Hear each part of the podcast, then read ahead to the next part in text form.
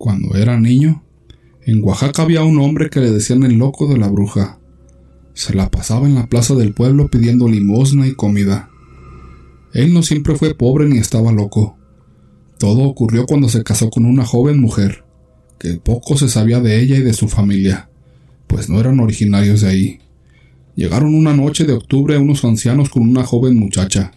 Al tiempo de instalarse empezaron a decir que ya eran muy viejos, y que les surgía casar a su hija para que ésta no quedara desamparada.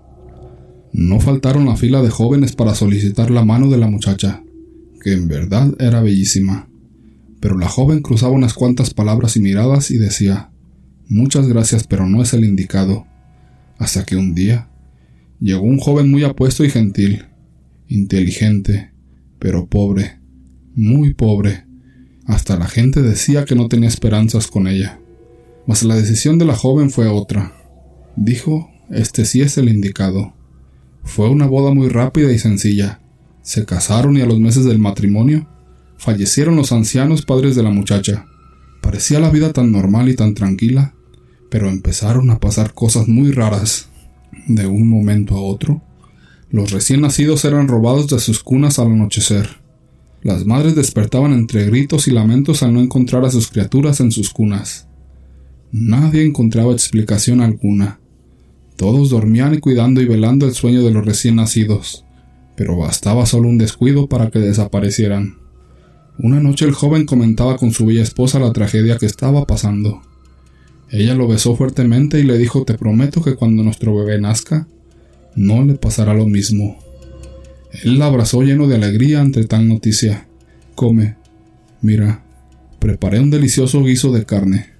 ¿Y de dónde has tenido para comprar? Si apenas alcanza para frijoles y maíz. No te preocupes, alguien me regaló un pedazo de carne fresca. La verdad está muy buena. Comieron y bebieron, un poco celebrando la unión de su amor con un hijo que llegaría en unos meses. Ella lo esperaba siempre con deliciosas comidas, siempre con carne jugosa y fresca.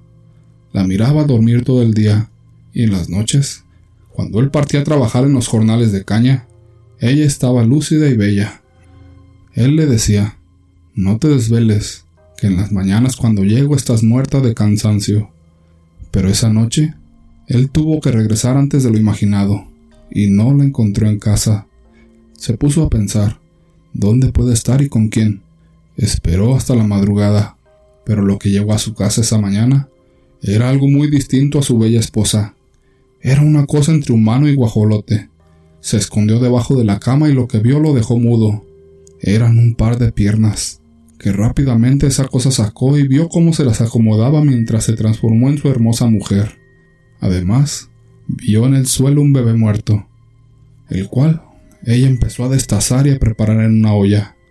Permaneció ahí hasta que en un momento que ella salió, él también pudo salir de su escondite. Cuando ella entró y lo vio, corrió a sus brazos llena de amor, y le dijo, Mi vida, has llegado justo a tiempo para la comida.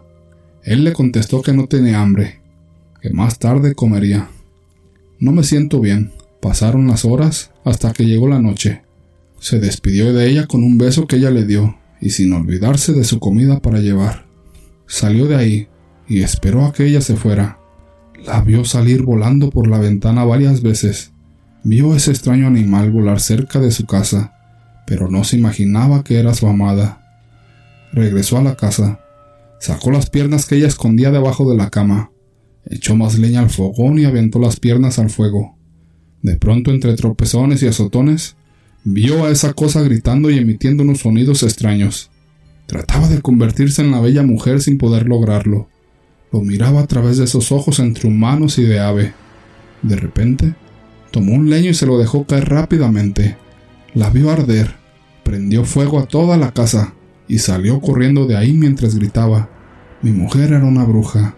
Era una bruja. Todos decían en el pueblo que había sido un terrible accidente, y él no pudo soportar la pérdida de su amada esposa y se volvió loco.